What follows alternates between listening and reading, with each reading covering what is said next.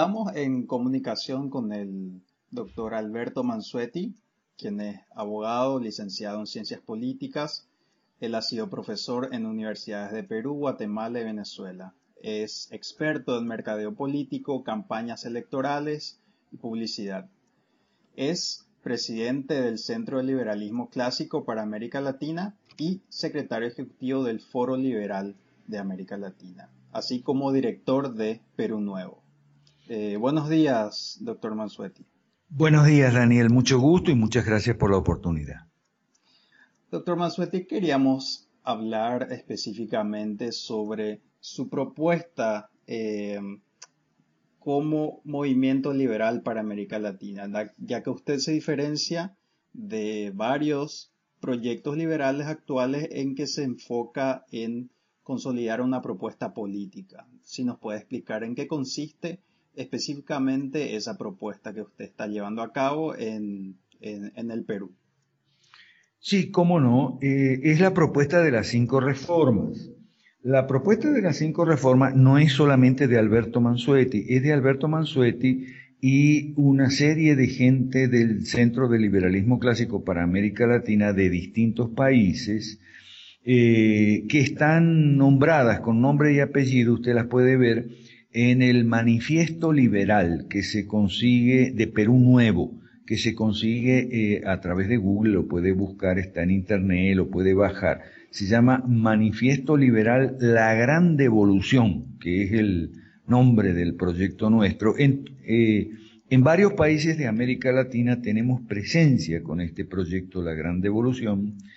Eh, y donde vamos más adelantados, gracias a Dios, es en el Perú. Entonces, em, ahí están los nombres de todas las personas, de todos los países que eh, participaron en la redacción de estos los documentos y, en el bosquejo, en la definición de los principios y el accionar de este movimiento, centrado, como digo, en las cinco reformas. Cinco reformas que son respectivamente un número uno, política, Número dos, económica. Número tres, educación. Número tres, eh, número cuatro, eh, atención médica. Y número cinco, jubilaciones y pensión. Y esto se basa, eh, según han mencionado, en tres principios. Si nos podría explicar. sí, cómo no. El principio de gobierno limitado, que es el principio clásico del liberalismo, gobierno limitado, eh, da, es el fundamento de la reforma número uno política. El principio de los mercados libres, que es el segundo pilar del liberalismo clásico, da lugar a, las, a la reforma número dos, reforma económica, que abarca también moneda, banca y finanzas. Y el principio número tres, el pilar número tres, es la propiedad privada. Y eso, ese pilar da origen o fundamenta las tres reformas, número 3, 4 y 5, que nosotros llamamos reformas sociales, que son en la educación, en la atención médica y en las jubilaciones y pensiones respectivamente, la 3, 4 y 5. Todo esto usted lo puede ver por internet. ¿eh? Si usted pone en, en Google, pone en buscadores, pone cinco reformas, pone gran devolución, eh, pone liberalismo clásico, eh, le va a salir esto por internet bien explicadito. ¿Está bien? Ustedes proponen estas reformas como una, manera de sintetizar un proyecto eh, político para que sea entendible a la mayor cantidad de personas. ¿Es así? Correcto. ¿Pretenden hacer alguna alianza con algún partido existente o ustedes piensan que eh, ningún partido está dispuesto a tomar la bandera liberal hoy en día en América Latina? La verdad es que ningún partido está dispuesto a tomar esa bandera. por eso nosotros en, muchos países estamos construyendo partidos. Básicamente eh, Perú, Venezuela y Cuba. En Perú, el partido se llama Perú Nuevo. En Venezuela, Partido Liberal Devolucionario, Devolucionario con D. Y en Cuba, Partido eh, Revolucionario Cubano, eh, que es el partido de las cinco reformas. Eh, nosotros en ese sentido, como digo, ah, tenemos dos grandes avenidas estratégicas que le llamamos. Por un lado, construir partidos eh, from scratch, desde la nada, digamos, crear de la nada partido político que alrededor de este proyecto de las cinco reformas. Pero no nos ha ido mal. Por ejemplo, en el Perú porque las cinco reformas son, son muy atractivas para la gente. Cuando uno se reúne en casas de familia, cuando uno va al interior, eh, da conferencias en las universidades o en las iglesias o en los sindicatos, que en algunos sindicatos nos dejan entrar a nosotros, y empezamos a explicar las cinco reformas, una por una. ¿En qué consiste la reforma 1, la número 2, la 3, la 4? y cuáles son las ventajas y para quiénes y cuáles serían los perjudicados, porque sí, sí es verdad que hay gente que va a salir perjudicada con las cinco reformas, que son los que ahora están mandando y los que ahora están enchufados en el poder, digamos. Entonces, eh, uno encuentra mucho apoyo, la gente entiende enseguida y lo agarra. No hay necesidad de explicar la teoría austríaca del ciclo económico o, digamos, no hay necesidad de dar muchas explicaciones enjundiosas de carácter académico para que la gente entienda cómo, cómo son las reformas. ¿Ok? Y entonces eh, la primera avenida estratégica es construir partidos de la nada. Y la segunda es infiltrarnos pero abiertamente, no de manera secreta, así encubierta, como, como eh, este, agente de inteligencia, sino infiltrarnos en partidos existentes que no son liberales, pero nosotros dentro de esos partidos, nuestros núcleos van eh, haciendo conocer las cinco reformas entre la militancia y la dirigencia media de esos partidos. Por ejemplo, te puedo citar el caso de Venezuela, hay un partido de María Corina Machado que se llama 20 Venezuela, mm, que no es liberal para nada, pero dentro de ese partido, bueno, hay gente nuestra, también en el Partido de Centro Democrático de, Uribe en Colombia, bueno, hay gente nuestra que está ahí trabajando y nosotros respetamos mucho esa, eh, eh, eh, esa estrategia, ¿no? Entiendo. Ahora bien, quisiera saber, hubo intentos en América Latina de crear partidos liberales eh, en, la historia de América Latina y más recientemente partidos propiamente libertarios. ¿Qué le parece que fue su error o por qué no están teniendo el mismo éxito y cómo piensan triunfar allí donde ellos han fallado? Bueno, te agradezco mucho esa pregunta porque ha sido muy directo, ¿no? Este, bueno, nosotros pensamos que les ha faltado concretar lo que ellos llaman el ideario de la libertad, así un poco en el aire, un poco gaseoso, un poco romántico, ¿no? Concretar esas ideas de la libertad, bueno, las ideas del libre mercado, de propiedad privada, concretar esa ese ideario en un programa político que le explique a la gente qué es lo que, si nosotros somos gobierno, digamos así, qué es lo que vamos a hacer. Porque ahí está el problema, eh, ahí está la brecha en la comunicación, Daniel.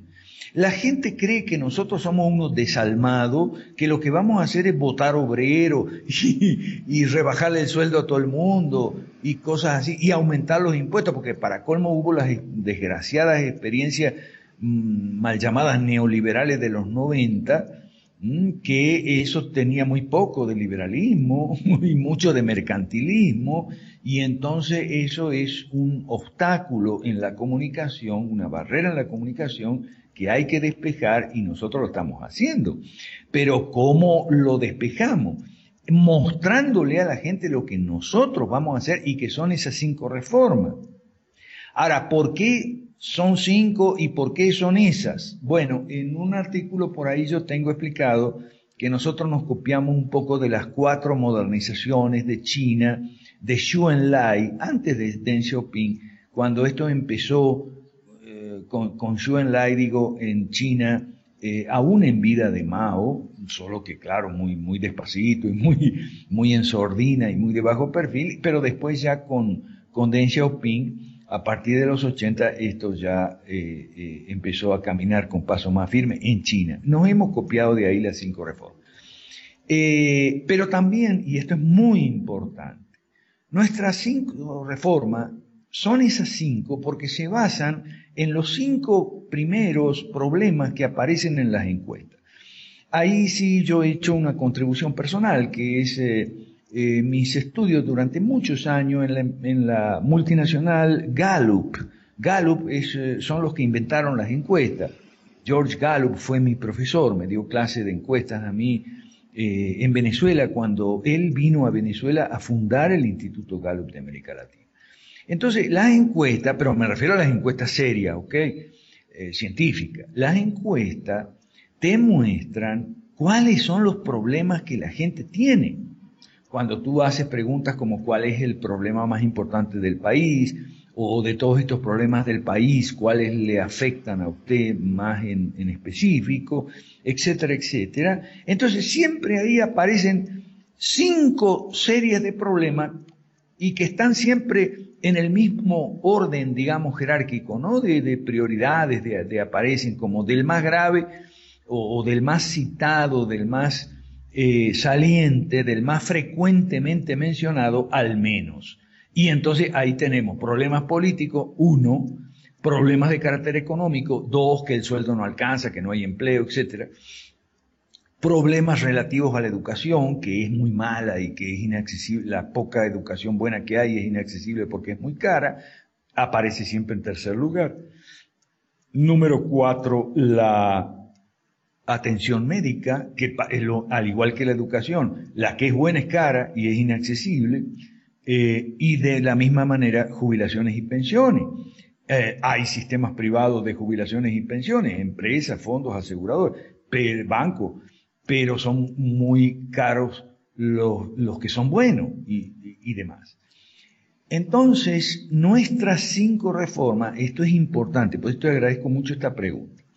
Nuestras cinco reformas se dirigen uno por uno y en el mismo orden de prioridad en el mismo orden de prelación que aparecen en las encuestas. Por eso nuestras cinco reformas inmediatamente hace clic, hace eco en la población. Además, eh, los sociólogos que conocen la pirámide de las necesidades, de la jerarquía de la necesidad de Abraham Maslow, ¿okay? Eh, los sociólogos lo identifican enseguida con las prioridades de, Maslow, ¿no? O sea, que la cosa tiene sentido, tiene lógica. Y los cristianos, los cristianos evangélicos, que nosotros trabajamos mucho en ese sector, eh, los cristianos evangélicos, eh, bueno, no todos, sino los que están informados, lo ubican también con otro Abraham, un pastor evangélico Abraham Kuyper, Kuyper con K y Y, que fue primer ministro de Holanda hace 100 años bajo la, reina Guillermina. ¿ok? Y él habla de las cinco esferas eh, de la sociedad, esferas que mm, deben funcionar bíblicamente hablando, deben funcionar como independientes y soberanas cada una en su cumpliendo su función con sus medios propios y no deben estar subordinadas y sujetas al Estado. La primera esfera es la esfera política, la esfera del gobierno, digamos, que tiene su función, pero dentro de su esfera. La segunda es la relativa a la economía, lo mismo. La tercera la educación y, y así él va desgranando las esferas sociales, las cuales eh, no deben estar eh, supeditadas, esclavizadas, digamos así, al, Estado. Entonces, eh, esas cinco reformas, como te digo, no, son, no, no las sacamos de, la, de la galera como un mago saca el conejo. Esas cinco reformas tienen mucho, muchos años de estudio detrás, de investigación, de prueba, en fin, y eh, gracias a Dios estamos teniendo éxito por esa razón. ¿Me explico? Entiendo. Ahora, eh, ¿cuál sería su estrategia para llegar a la población en aquellos países donde, ya sea por un lado, existe una abierta represión a las ideas de la libertad, o donde la cultura misma todavía o ya no es propicia a, esas ideas? Eh, por ejemplo, cito el caso de Cuba y de Venezuela. Bueno, eh, nosotros partimos de la base, y esto tampoco es eh, esto también procede de, mucho estudio, que estos países nuestros, todos los países latinoamericanos, son muy parecidos en cuanto a los problemas que padecemos y las soluciones o remedios a estos problemas. Y que a nosotros, a todos estos países nos han engañado las izquierdas, nos han engañado con el mismo cuento, el cuento de este país es muy distinto, este país es atípico. Eso la izquierda desde hace 50, 60 años viene diciendo lo mismo en Perú, en Guatemala, en Venezuela, en Cuba, en todos los países. Este país es muy distinto, no es igual a los otros. Entonces, ¿por qué dicen eso? Porque cada vez que eh, lo que tú refieres, ¿no? La hostilidad hacia el libre mercado. Eh, cada vez que uno habla de libre mercado te dicen, no, libre mercado no. ¿Y por qué? Ah, porque este país es distinto. O sea, eh, la supuesta atipicidad del país es un pretexto para que no haya libre, mercado libre, política liberal. Y cuando llegan al poder, nos encajan la misma receta de la izquierda la misma en todos los países. ¿Ok? Exactamente la misma en Cuba, en Venezuela, en Brasil, en Argentina. Exactamente la misma. Cuando llegan al poder. ¿Ok? Entonces era un cuento eso de que estos países son distintos y, son atípicos y son únicos e irrepetibles. Era un cuento eh, del foro de Sao Paulo, que es de donde viene todo esto. Acuérdate que Lula fundó el foro de Sao Paulo el año 90, o sea, 90, eh, al comienzo de los 90, cuando se cayó el muro, no se cayó, lo tumbaron, cuando la gente tumbó el muro en Berlín y cuando colapsó el imperio soviético en Moscú. Entonces ahí es donde eh, Lula hace, por eso hay, las izquierdas a veces hacen cosas inteligentes, lamentablemente, o sea, para su estrategia y de acuerdo a sus fines son inteligentes. Eh, y una inteligencia de ellos siempre es un plan a largo plazo. Ellos no son inmediatistas, no son cortoplacistas. Hacen un plan, hicieron un plan a largo plazo y es el que está teniendo fruto, lamentablemente en toda América Latina. Entonces, eso estamos haciendo nosotros también un plan a mediano largo plazo. No hay cortoplacismo, no hay inmediatismo. Ahora, como digo, estos países eh, nos parecemos todos en cuanto a los problemas y a las soluciones. Las diferencias de un país a otro son en la manera de hablar, en la manera de comer, eh, pero nada más, en la música, el folclore, la gastronomía y los paisajes, obviamente la geografía y el clima son diferentes. No es lo mismo Chile que en Perú o, Venezuela, pero hasta ahí nomás. Lo de, los problemas y las soluciones se parecen unos a otros. Por eso es que nosotros hablamos de la gran devolución y hablamos de las cinco reformas en todos los países. La diferencia en cuanto a problemas, problemas más graves o problemas no tan graves, es en la medida en que se ha dejado avanzar al socialismo.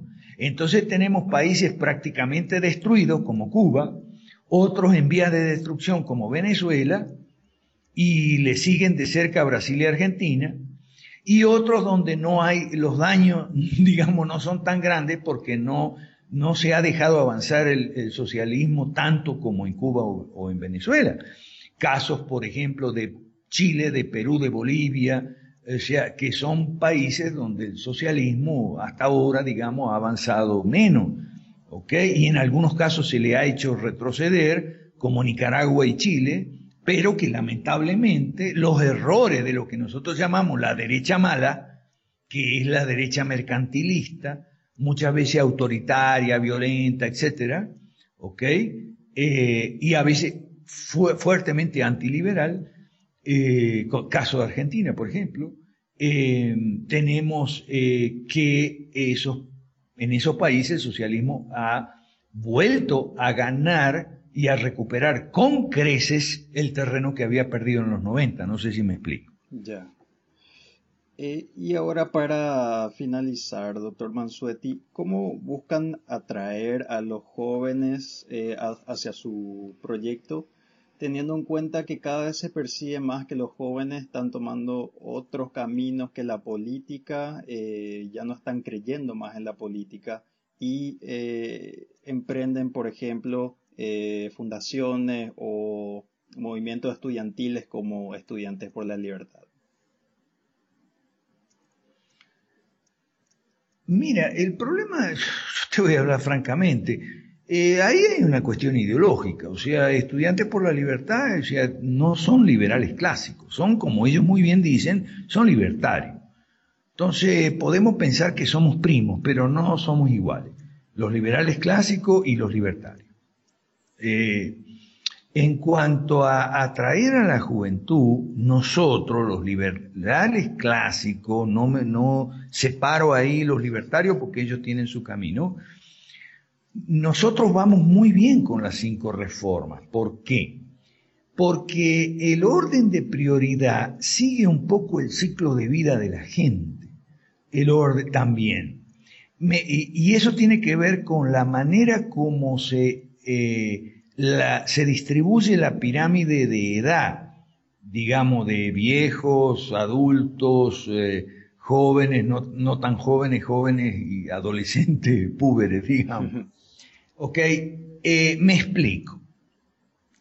¿Por qué la primera reforma eh, es poner al Estado en su lugar y la seguridad primero? Bueno, porque la criminalidad está muy desbordada y la criminalidad nos afecta a todo. Jóvenes, viejos, de cualquier edad, te pueden asaltar y te pueden matar por la calle o se pueden meter en tu casa y violan te, violan a ti, a tu mujer.